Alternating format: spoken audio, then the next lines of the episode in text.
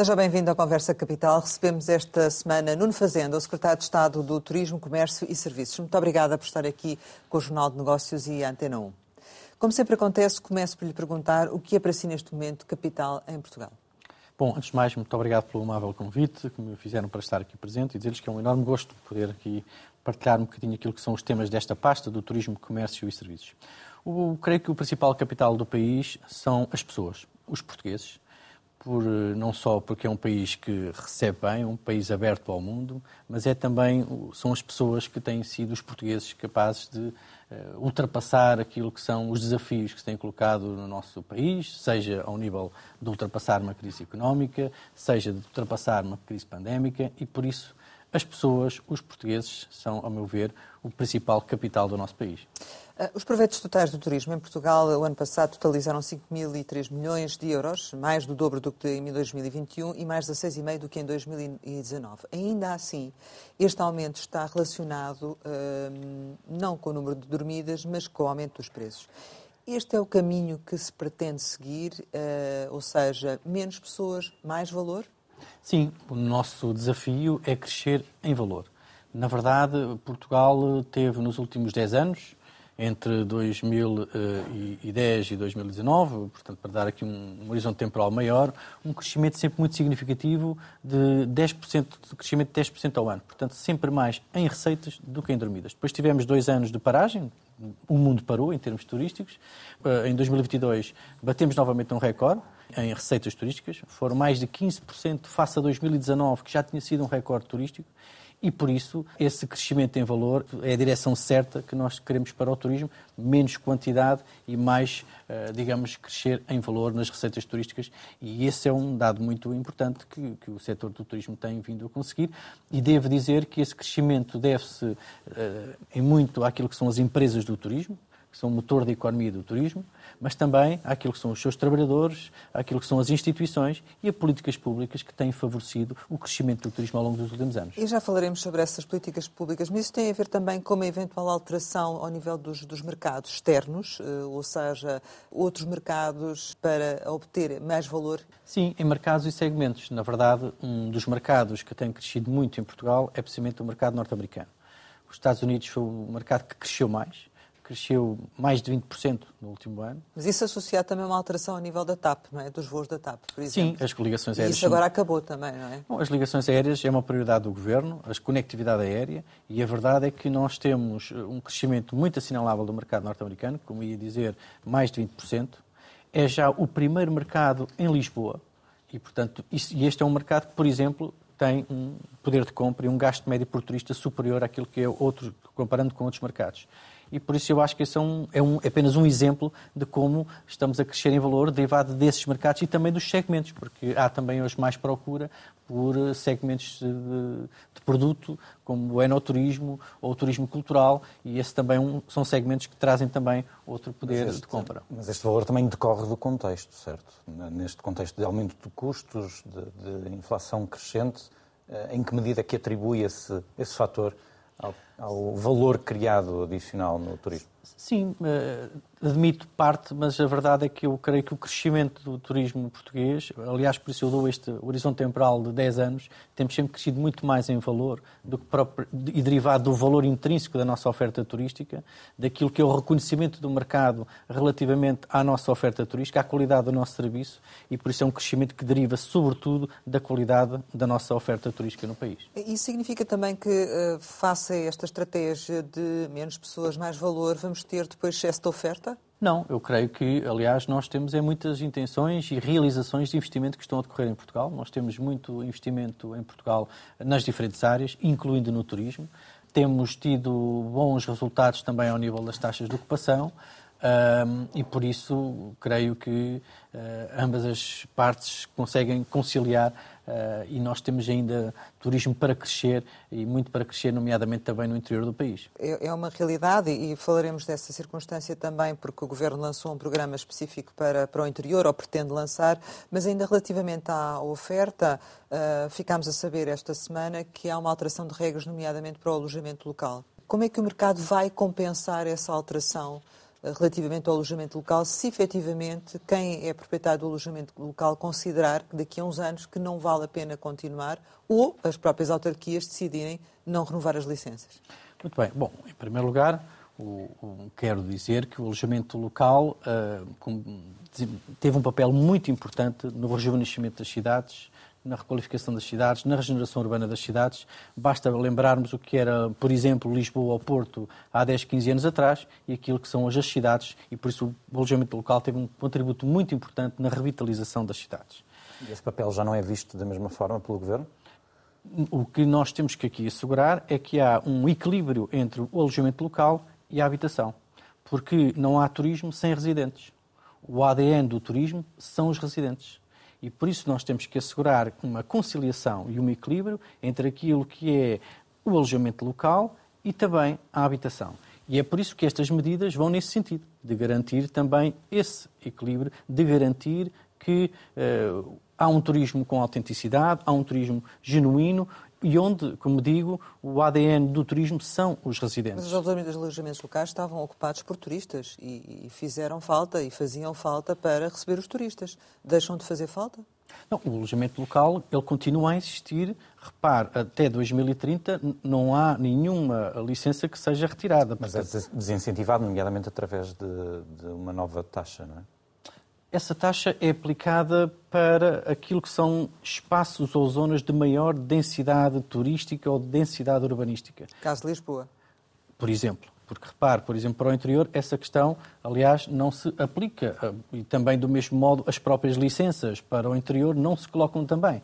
Estamos a falar de zonas de grande densidade turística, de grande densidade urbanística, onde importa garantir um equilíbrio entre alojamento local e residentes, porque, repito, nós queremos um turismo com residentes, com autenticidade e genuíno, e é isso que nós temos que garantir, é esse equilíbrio. Em todo o caso, o alojamento local é uma fonte de rendimento importante para, para o turismo.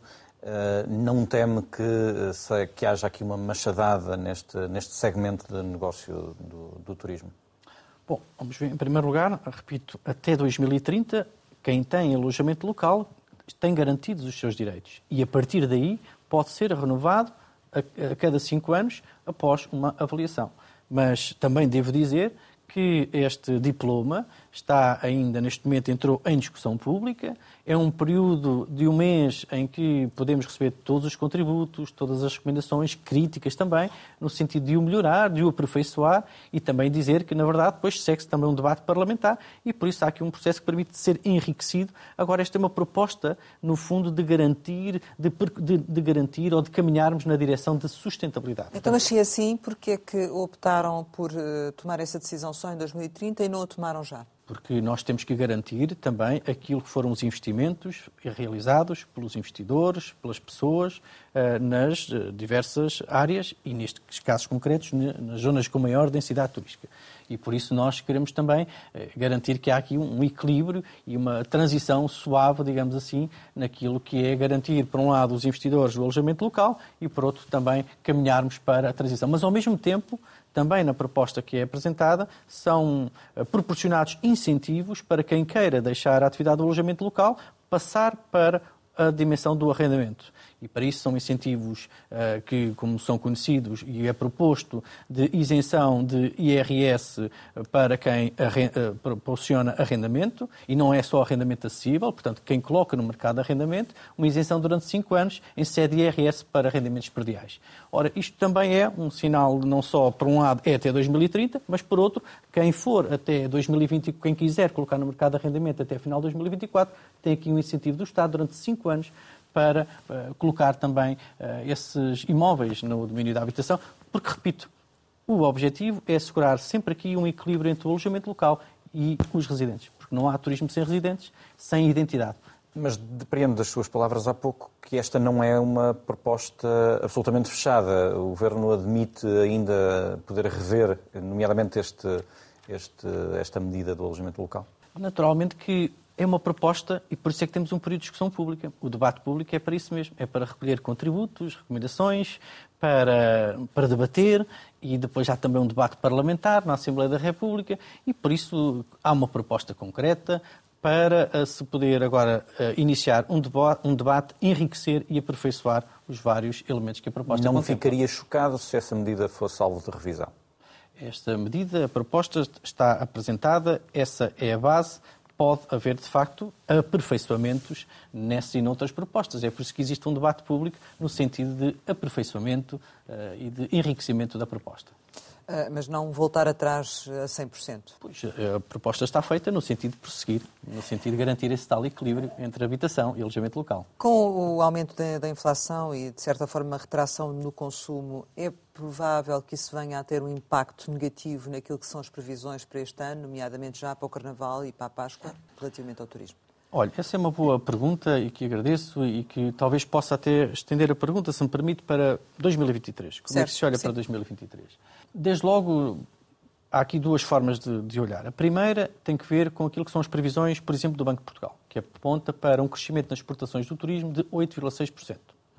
Mas sem prejuízo dessa previsão, que nos merece toda a credibilidade, aquilo que eu queria partilhar convosco é também o sentimento dos empresários. Eu tenho percorrido o país, de norte a sul, eh, sobretudo no interior do país, no âmbito da agenda para o turismo do interior, mas também, ainda ontem, terminei o roteiro no Algarve. Estive no interior do Algarve e, no, e na zona do litoral. E ouvi muitos empresários, contactei com muitos empresários, e aquilo que é o sinal, o sentimento dos empresários, é um sinal positivo. Quando iniciei funções, no momento que atravessávamos, a palavra de ordem era de incerteza. Hoje a palavra é de confiança. E de confiança para 2023. E porquê?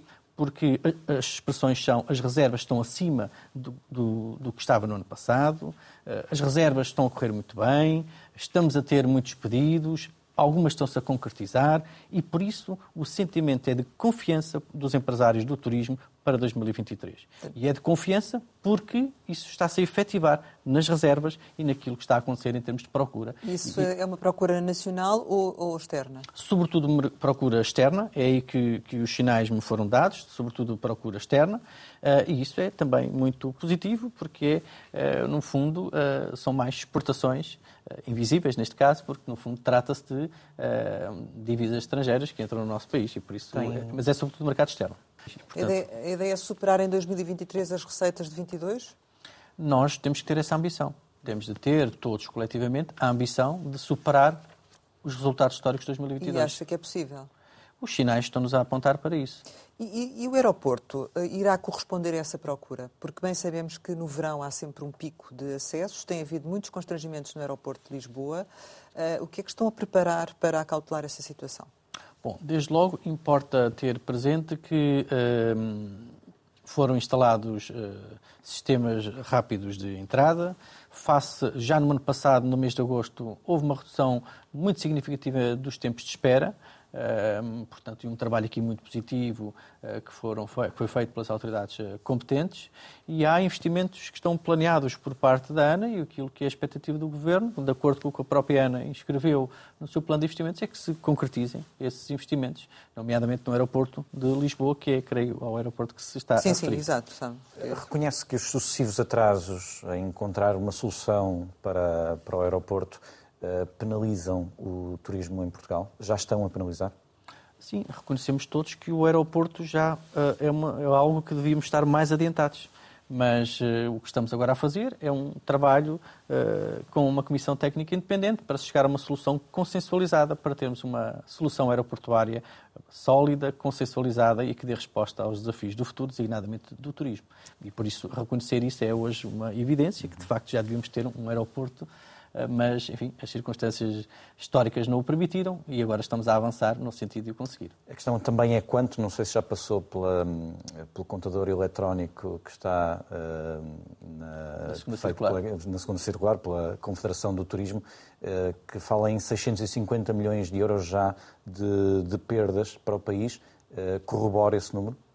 Não esse número em particular, porque não conheço os fundamentos, mas corroboro que, de facto, isso, o facto de não termos um aeroporto uh, uh, novo, uh, evidentemente que isso tem sido um constrangimento para o crescimento, ou pelo menos vai ser, ou poderemos correr o risco, de facto, de agravar esse, essa restrição ao crescimento, mas é, um, é um sinal por parte da Confederação e dos seus empresários e nós acompanhamos, e é por isso mesmo que temos vindo a lutar desde os últimos anos para que seja célere uma solução para, para o novo aeroporto.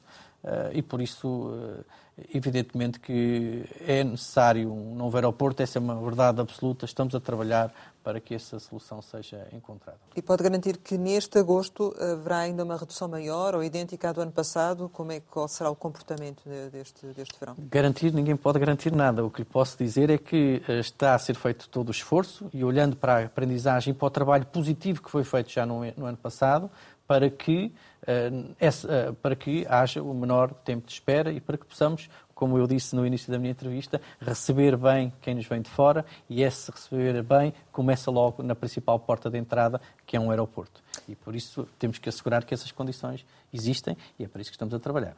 O fim dos vistos Gold vai ter, uh, do seu ponto de vista, algum impacto no turismo ou não? Do ponto de vista da procura turística, não terá, eh, a nosso ver, qualquer impacto. A nível indireto, no fundo? E, ao nível do investimento, nós eh, consideramos achar que o país tem os seus recursos turísticos intactos, é um país atrativo para o investimento, eh, dispomos de, de instrumentos de apoio ao investimento, Portugal tem tido sucessivos recordes de atração de investimento direto estrangeiro e, por isso, a nossa estratégia, o nosso foco é também de continuar a atrair investimento estrangeiro e estamos em crer que vamos continuar a consegui-lo porque é um país competitivo, é um país que atrai investimentos, é um país que atrai uh, empresas uh, de todo o mundo e por isso uh, considero que vamos continuar a prosseguir esse caminho de, de, atração de investimento. Eu gostava de lhe perguntar sobre as Jornadas Mundiais da Juventude, que é um evento que vai trazer muitos participantes, que são turistas também. Arrendar um apartamento em Lisboa durante uma semana pode custar 3 mil euros e em Fátima 8 mil. Estamos neste, neste ponto. O Governo pretende tomar alguma medida sobre, sobre isto, da especulação que está a existir? Bom, aquilo que lhe posso dizer é que, em primeiro lugar, é um evento que, para além de ser um evento de natureza espiritual, um encontro da paz, da juventude, ele terá naturalmente um impacto na notoriedade internacional do país e um impacto económico objetivo também no país. Um, relativamente àquilo que, são, que é a especulação, nós temos eh, entidades competentes nessa área, nomeadamente a ASAI, não deixará de estar atenta àquilo que sejam comportamentos uh, ou práticas comerciais abusivas e, por isso, a orientação política é muito clara, é que tudo o que acompanhar e fiscalizar práticas uh, comerciais uh, Mas sabe se está a acontecer ou não? A ASAI está a acompanhar toda essa atividade Uh, e está também noutra dimensão a trabalhar, que é muito importante já agora. Por exemplo, está a preparar um kit para o peregrino, para quando estiver também, uh, nomeadamente na dimensão alimentar, uh, numa dimensão também de capacitação dos operadores, dos operadores económicos, designadamente da restauração. É um trabalho que está a ser feito. O Turismo Portugal também vai trabalhar, aproveitar estas jornadas mundiais da juventude para promover também outros locais de turismo cultural e religioso, porque de facto vamos ter um fluxo de muita, de muita gente, designadamente de, de, jovens, e por isso queremos também, a partir do próprio evento, dar a conhecer todo o país nomeadamente, o nosso património cultural e religioso. Mas só para esclarecer, quando diz que a ASAI está a trabalhar, refere-se a que, em concreto, fiscalização dos, Sim, dos preços que estão a ser acompanha, praticados? naturalmente, aquilo que são os preços, e isso há várias formas de o fazer, nas próprias plataformas, naquilo que são os elementos que eh, de, promoção ou de comercialização. Em termos gerais, para este evento, eh, tem-se falado muito das receitas e como fator eh, essencial para aceitar também o valor dos custos. Que contas já fez sobre as receitas que este evento vai trazer a nível do turismo para, para Portugal? Bom, nós já vimos vários números que têm sido apontados de cerca de um milhão e meio de, de pessoas. Uh, não, esses números refletem bem aquilo que é o, que é o impacto que vai ter uh, do, nas dormidas e, e nas receitas. Uh, a hotelaria, de acordo com ações do setor, está praticamente cheia naquilo que é Lisboa, mas também em outras partes do país. Mas eu creio que o principal impacto que aqui pode gerar do ponto de vista da, do turismo, digamos, é digamos, que é, aquilo que é a notoriedade internacional que o país vai ainda reforçar e, sobretudo, a semente que deixa para o futuro. Porque um milhão e meio de jovens que vêm a Portugal de todo o mundo fica uma semente para o futuro, fica a vontade de voltar a Portugal. E é por isso mesmo que nós queremos aproveitar a ocasião desse evento para promover todo o nosso território, nomeadamente o património cultural e religioso que temos desde de, Braga até passar pela região centro, Fátima, ou por Alcobaça, Batalha, enfim, todo o património cultural e religioso, algum dele património da humanidade, como é o caso do Santuário de Bom Jesus em Braga. São estas Jornadas Mundiais da Juventude que também levam a ter confiança nos números de 2023, face ao impacto que vão ter nas receitas? É um contributo, um contributo muito importante. Um, para ter um impacto nas receitas do turismo, mas uh, repara, há pouco dava-lhe o exemplo da confiança uh, da reunião que ontem tive precisamente no Algarve, que é a região com maior volume de dormidas uh, e de hóspedes do país, e a verdade é que o sentimento era de confiança, eram sinais positivos. E, e, pronto, e falamos de outro tipo de produtos, de sol e mar, de natureza, de golfe, e, e, por isso, sim, as Jornadas Mundiais da Juventude vão ter um impacto, um contributo muito importante para as receitas, mas a ambição de superar os resultados de 2022 derivam do contributo das diferentes regiões do país e das diferentes ofertas turísticas do país. No orçamento para 2023, o Governo apontou como uma das principais áreas da ação pública eh, no setor do turismo a regulação e inspeção dos jogos com prevenção e fiscalização. Eh, soubemos eh, por um jornal que publicou, entretanto, que uh, o Sr. Secretário de Estado terá ordenado uma investigação aos bingos, nomeadamente alegada fuga ao fisco. Pergunto-lhe se está a preparar alguma coisa também para os casinos, em termos gerais. Sim, na verdade, nós neste momento foi solicitado uma, um diagnóstico de todo o processo dos, dos bingos, todos os pontos de situação das, das, contratual de todas as concessões, eh, de tudo o que está a acontecer, quero isso, quero cabal informação e factual do que está, eh, do ponto de situação dos, dos bingos, e depois iremos agir em conformidade. Agir em conformidade em função daquilo que forem os resultados desse trabalho de investigação e de análise que está a ser feito, eh, e que pode passar por uma própria revisão da legislação dos bingos, que permita tornar também mais equilibrada e que permita responder aos problemas que sejam identificados no, na atividade dos bingos em Portugal. Em concreto, o que é que está a correr mal? Esse é o levantamento que está a ser feito. Mas quais a... são as suspeitas que existem? Porque partiram das, suspeitas que existiam, nomeadamente feitas pelo sindicato, por um certo. sindicato. O Governo tem estado a ouvir em interação com o Serviço de Regulação e Inspeção de Jogos, tem estado a realizar audiências com várias uh, entidades para termos informação completa e detalhada de tudo o que possa estar a acontecer, uh, eventualmente de, de, questões de eventuais irregularidades, para que seja reposta a regularidade em tudo o que não estiver a decorrer de acordo com a lei e de acordo com aquilo que se exige. As suspeitas é são graves ou não? Uh, neste momento, como digo, quero reservo-me à análise que está a ser feita para uh, termos eh, depois que agir em conformidade. Mas há um facto, há um, ponto que é muito importante que eu quero partilhar. É vamos analisar, agir em conformidade e não pactuaremos com qualquer situação de irregularidade ou, ou ilegalidade. Se as houver, elas têm que ser repostas e tem que se eh, regularizar tudo o que possa estar de forma irregular a trabalhar. Mas isso, repito, está a ser analisado agora pelos próprios serviços. Nós estamos a pedir todos os levantamentos, estamos a repetir os elementos e é com base na informação que depois se pode analisar e decidir. Quanto tempo? Nós esperamos eh, agir eh, o mais rapidamente possível. Que, sim, sim, vamos mas agora esse iniciar... levantamento vai demorar quanto tempo? Eu espero que esse levantamento, num prazo máximo de 15 dias, tenhamos esse levantamento para depois, então, assim, agir e atuar. Isto é, recolher os elementos, sistematizar a informação, no máximo de 15 dias, para depois, então, eh, avançarmos com propostas eh, para melhorar aquilo que há a melhorar. Mas que alterações da legislação é que desde já pretende propor? Não quero adiantar neste momento, porque, repare... Para... Vai depender só do estudo? Ou não sabe já à partida que há coisas que estão mal e que é preciso mudar? Sim, por exemplo, repare, nós temos que tornar, por exemplo, também a atividade mais uh, atrativa dos bingos. Uh, ela tem vindo a decrescer ao longo dos anos já era uma situação eh, que vinha a cair ao longo do, do, dos anos, foi agravada no período da pandemia e neste momento temos que olhar. Eh, era um tema que estava por, por eh, resolver, olhar de frente e nós estamos com toda a serenidade e com toda a, com toda a determinação uh, para resolver eh, o tema dos bingos. Não quero adiantar as propostas em concreto, porque é em função das lacunas e das dificuldades que são sentidas que se dão depois as respostas certas. Qualquer das formas, havia intenção do Governo, e creio que isto ficou previsto no Orçamento de 23, criar interfaces informáticos para aumentar uh, a automatização e a interoperabilidade da transferência de dados uh, entre as concessionárias e o Serviço de Regulação e de Inspeção dos Jogos. Isto vai avançar, não vai avançar? Aquilo que nós temos no programa do Governo é no sentido de avançar. E essa é uma proposta que estamos em cima da mesa no sentido de ponderar no contexto desta análise que está a ser feita e que passará seguramente por uma proposta de revisão legislativa da atividade dos bingos. E haverá intervenção deste nível também nos casinos? Neste momento, o que estamos a trabalhar é só uh, uma proposta de, de, revisão legislativa da atividade de, dos bingos. Dos casinos, uh, por hora, não temos ainda esse trabalho previsto de revisão legislativa, mas estamos sempre, obviamente, uh, disponíveis para aperfeiçoar a legislação que possa haver. E fiscalização no terreno? Fiscalização no terreno ela existe. Temos, houve até, aliás, um reforço dos inspectores de jogo, e isso é muito importante. Temos isso também previsto de ter mais uh, inspectores uh, a trabalhar no Serviço de Relação e Inspeção de Jogos, é uma matéria uh, importante.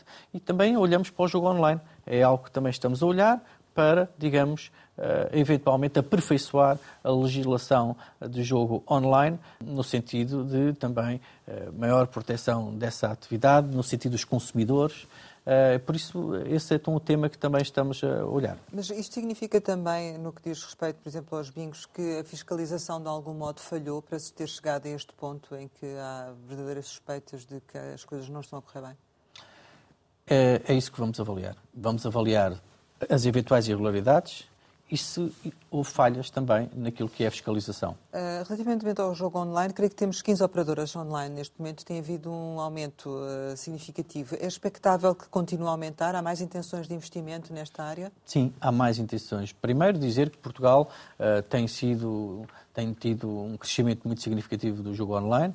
Uh, e temos tido e temos intenções temos temos intenções por parte de operadores para entrar nesse mercado e que, e que, estão a ser uh, avaliados eh, para cima de cinco operadores. Eh, tenho ideia que é esse o número, depois posso lhe confirmar, mas há um número muito eh, relevante de operadores que querem entrar, mas isto está a ser avaliado e nós vamos também proceder a uns afinamentos, ou pelo menos propor afinamentos na revisão do jogo online. O Sr. Secretário de Estado tem falado muito sobre como percorreu o país e contactou os diferentes agentes, por isso lhe pergunto neste momento qual é a sua sensibilidade para o tipo de apoio que o setor precisa o setor do, do turismo. turismo. Exatamente. Neste momento, aquilo que lhe devo dizer é, é muito curioso. Há, há, várias geografias, no fundo, digamos, quando falamos do interior, uh, no fundo é uma diferenciação positiva e nós estamos a trabalhar em instrumentos de reforçar a diferenciação positiva do interior. E, e depois temos também, uh, quando falamos, por exemplo, de destinos como o Algarve, já não é tanto os desafios da promoção, já é sobretudo temas como, por exemplo, para além da falta de mão de obra, as carências de habitação. Porque uma das dificuldades, por exemplo, que os empresários do turismo do Algarve me deram conta é que, apesar de eh, daquilo que foi os testemunhos que recolhi, eh, pagarem salários acima, bem acima daquilo que está previsto em sede de concertação social, eles têm também necessidade de ter habitação para os seus trabalhadores. E o reforço do programa Apoiar é suficiente? No espaço de um mês, eh, portanto, desde que tomei posse, nós tínhamos o programa Apoiar, que serviu para, para reforçar o apoio às empresas, e estava em sede de concertação social o reforço das empresas com 70 milhões de euros. E em menos de um mês nós mobilizámos 70 milhões de euros, portanto, durante o mês de dezembro, que permitiu um reforço de 12,5%, mais de 70 milhões de euros foi pago em menos de um mês para 28.600 empresas. E isso foi um reforço muito importante para uh, as empresas do turismo. Mas mais do que isso, nós depois fomos mais além daquilo que era uh, o que estava previsto na concertação social, mas era algo que era reivindicado pelo setor do turismo, pelas empresas do turismo, que foi o lançamento de uma linha nova do Turismo Portugal, gerida pelo Turismo Portugal, que é a linha Consolidar Mais Turismo.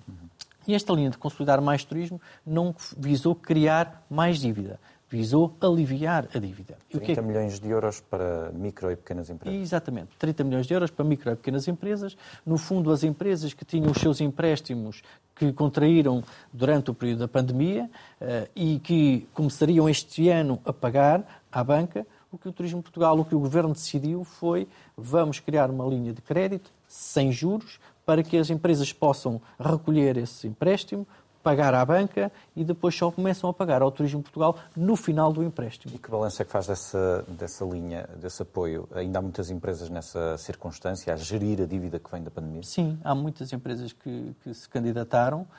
Quantas foram? Sim? O último levantamento que tenho é que nos primeiros nove dias nós tínhamos logo 400 eh, formulários de candidatura abertos. Portanto, o que significa, tenho este número presente, porque foi no dia 1 de fevereiro que nós abrimos essa linha, as candidaturas estão a decorrer.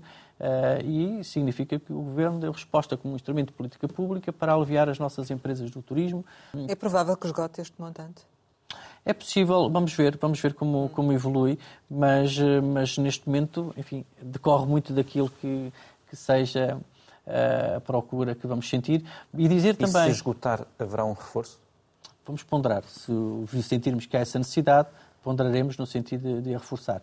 Dizer também que aí fizemos também uma diferenciação positiva que foi, no caso dos territórios do interior, um, aumentámos também o prazo de reembolso, enquanto que é um ano para territórios que não estão em baixa densidade, passou para dois anos para aquilo que sejam territórios de, de, de, baixa densidade.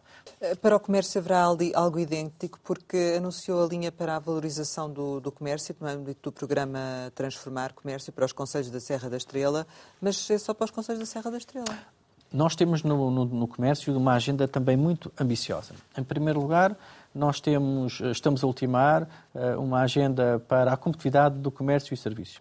Em segundo lugar, temos também dois programas muito importantes no âmbito do PRR que estão a ser desenvolvidos uh, e que a muito breve trecho teremos novidades. Um deles diz respeito às aceleradoras comerciais digitais é um aviso na ordem dos 55 milhões de euros e que está neste momento em fase final de análise e esperamos a muito breve trecho apresentar os resultados desse concurso. O que é que esse concurso visa? Visa, no fundo, ajudar o comércio a também desenvolver o seu comércio digital, capacitar esse comércio e esse é um trabalho de grande mobilização que vai envolver as diferentes regiões do país. Conclu... Teve muitas candidaturas? Nove candidaturas para sete regiões. Portanto, apenas sete serão uh, aprovadas, porque é uma candidatura por cada região, que por sua vez depois envolve uh, vários consórcios para chegar a diferentes empresas. Pretende-se abranger cerca de 30 mil empresas do comércio. Mas para além deste, que está, como digo, em fase final de aprovação, de concretização destes apoios, temos também outro aviso que é os bairros comerciais digitais. Falamos de cerca de 52,5 milhões de euros. Está a decorrer a análise da segunda fase e o nosso objetivo é apoiar pelo menos 50 bairros digitais em todo o país. 50 bairros comerciais digitais. E isso há uma grande mobilização por parte dos municípios. Temos cerca de 168 uh, candidaturas que foram submetidas, por isso teremos aqui um, um processo exigente de seletividade mas é também um outro exemplo dos bairros comerciais digitais. Relativamente à questão do, do interior, uh, está também, uh, portanto, com esta agenda para o interior, em concreto, o que é que pode resultar deste, deste contacto, destes contactos que têm vindo a manter? O que é que pode mudar efetivamente também no interior e que tipo de ajudas é que são necessárias? Em primeiro lugar, nós temos que ter presente o pano de fundo. Nós estamos a falar de, de um país que concentra cerca de 70% da população no litoral, cerca de 89% dos alunos do ensino superior estão no litoral e que 90% da procura turística também está no litoral. E, portanto, a coesão territorial é um desígnio nacional. E é por isso que o Governo a inscreve como uma prioridade. Temos a Sra. Ministra da Coesão Territorial que tem eh, coordenado e desenvolvido um conjunto de medidas para a coesão, mas todo o Governo está mobilizado para este desígnio nacional de coesão territorial. E o setor do turismo tem um contributo, pode dar um contributo muito importante porque o turismo não é só hotéis, nem assistências de viagem, nem promoção turística, que é muito, são componentes muito importantes. O turismo é uma âncora de desenvolvimento, nomeadamente, neste caso, para o interior, porque tem um efeito multiplicador. Quando nós falamos de turismo, nós estamos a falar do impacto também no agroalimentar, na construção, na cultura, nos transportes. Ora, se nós tivermos mais turismo no interior, uhum. significa que teremos mais desenvolvimento das várias atividades económicas locais. Uhum. Quando falo de turismo no interior, não significa que nós não temos as nossas bandeiras do turismo. Sem, isto é, sem prejuízo da importância estratégica de destinos como Algarve, Lisboa, Porto e Madeira, que são destinos consolidados e maduros, o que eu digo é que também, sem prejuízo da valência e da importância e valorização desses destinos, nós temos que ter mais interior nas políticas de turismo. Portanto, este é o pano de fundo. Realizámos várias sessões públicas uh, no Alentejo, no Centro, no Norte e também no Algarve e estamos a recolher contributos. E aquilo que eu vos queria dizer é que tem tido, recebido uma mensagem muito positiva por parte dos operadores privados, públicos e também do litoral, porque o desenvolvimento turístico do interior interessa a todo o país. E é por isso mesmo que nós vamos desenvolver projetos em três grandes áreas. Por um lado, a valorização do território. E vamos desenhar instrumentos que permitam preservar e valorizar os nossos recursos turísticos, nomeadamente do interior. Depois vamos ter também mobilizar instrumentos que permitam diferenciar positivamente os investimentos ou iniciativas no interior. Quando falamos do regulamento novo que vamos apresentar do Portugal Events, nós vamos diferenciar positivamente os eventos que se realizam no interior. Quando nós falamos de, de, Portugal Film Commission, naquilo que é a atração de grandes produções internacionais, nós vamos diferenciar positivamente o interior. Por um diferenciar lado, positivamente significa mais financiamento, benefícios fiscais, é isso? Mais financiamento, mais majoração, mais priorização. Porque nós temos de ser consequentes com o discurso. Sim. E o terceiro aspecto tem a ver com a comunicação. Vamos querer desenvolver uma campanha de promoção turística especificamente para o interior, uma campanha em que lhe chamamos... Para o mercado interno? para o mercado interno e externo, uma campanha que terá como mote Viaja pelo teu interior, no fundo, viaja pelo teu Douro, viaja pela tua Serra da Estrela, pelo teu Zézer, pelo teu Alentejo, e que nos remete para duas dimensões. A viaja pelo teu interior, o interior do país, uhum. mas também pelo interior enquanto ser humano, na descoberta de si próprio, e tudo o interior tem isso para, isso para é uma, oferecer. É uma agenda para quantos anos? Essa é uma agenda que nós vamos trabalhar para os próximos três anos. Para essa agenda já tem pacote financeiro? Estamos a apurar, porque nós vamos ter vários instrumentos. Esta agenda não esgota aquilo que são projetos de outras áreas. Porque, repare, nesta agenda do roteiro pelo interior que tenho feito, tenho visitado também as ligações transfronteiriças que estão no PRR.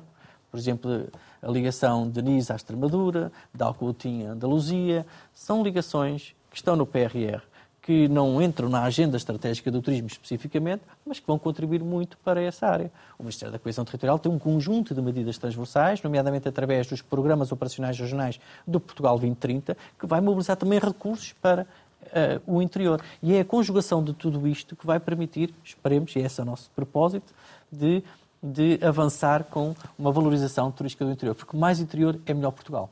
Já aqui falou da questão da falta de mão de obra. Eh, no final de 2022 estimava-se que faltassem 50 mil só no turismo, 50 mil trabalhadores. Ehm, falou-se na importação de mão de obra, nomeadamente eh, no âmbito dos PALOP, eh, protocolos, assinatura de protocolos, por exemplo, com Cabo Verde. Como é que está esse processo?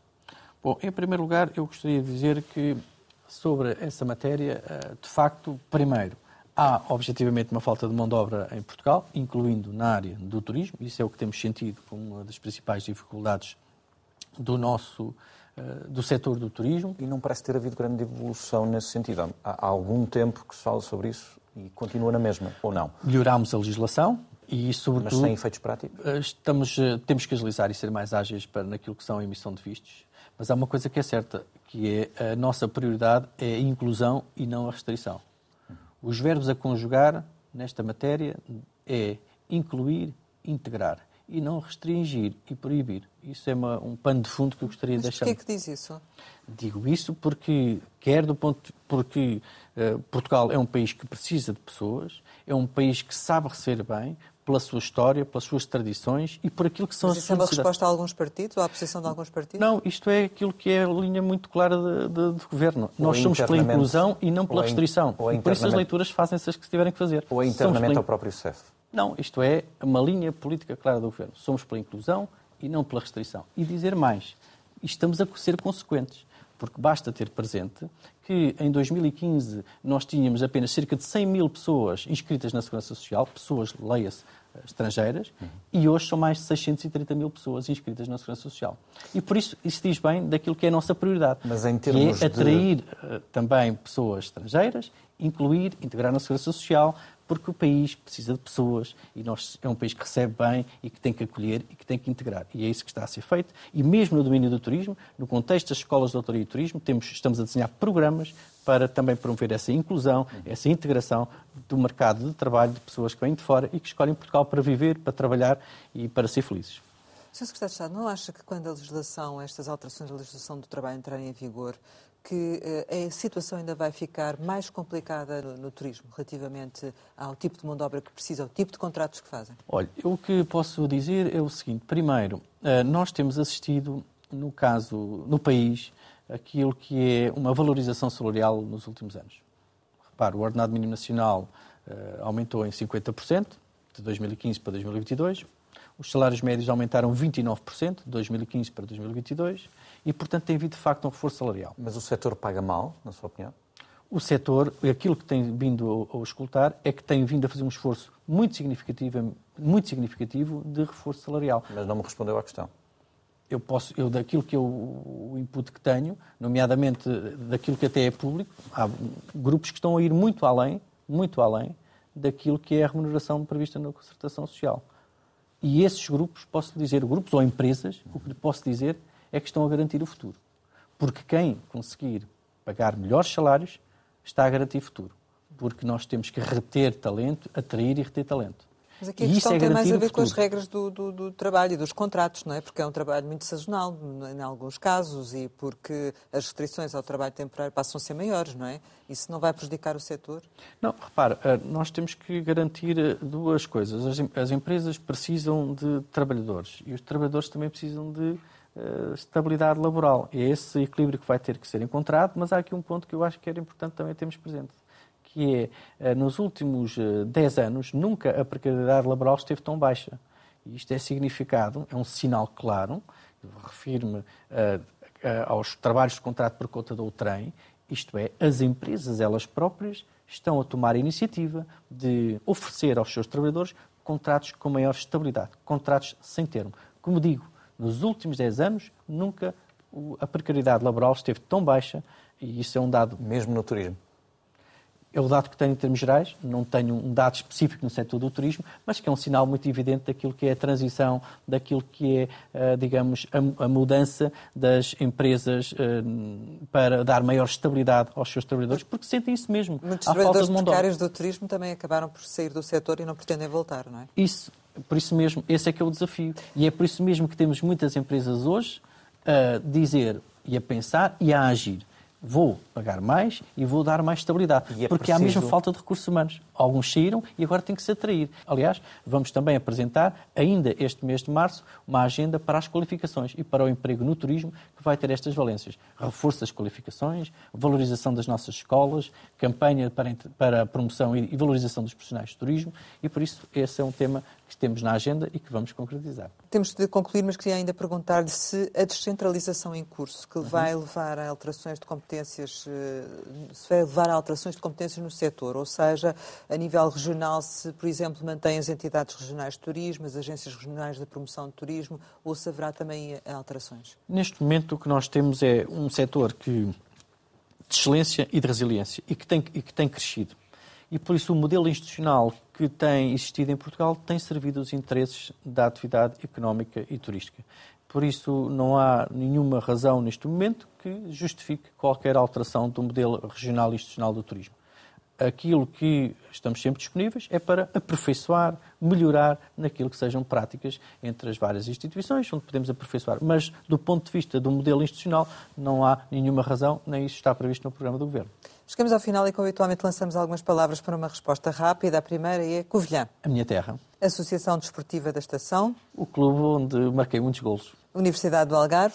Onde comecei o meu percurso académico. CCDR Norte. Uma grande escola de planeamento. Rita Marques. A minha antecessora. Sustentabilidade. A condição base para desenvolvimento. Tempos livres. Família e amigos. Férias. Cá dentro. Verão. Interior e Algarve. Algarve. Destino de, de referência mundial de sol e praia e de golfo. Saudade. Tempo. Irmãos. Para a vida. Sonho. Fazer felizes os meus filhos e a minha família. Família. É o núcleo duro que nos faz, o que nos faz caminhar, andar para a frente. Sporting. É o meu clube de paixão. Portugal o melhor país do mundo. Sr. Secretário de Estado do Turismo, Comércio e Serviços, muito obrigada por ter estado neste Conversa Capital. Pode rever a entrevista com Nuno Fazenda em www.rtp.pt ou ouvir em podcast. Regressamos para a semana, sempre neste dia, esta hora, e claro, contamos consigo.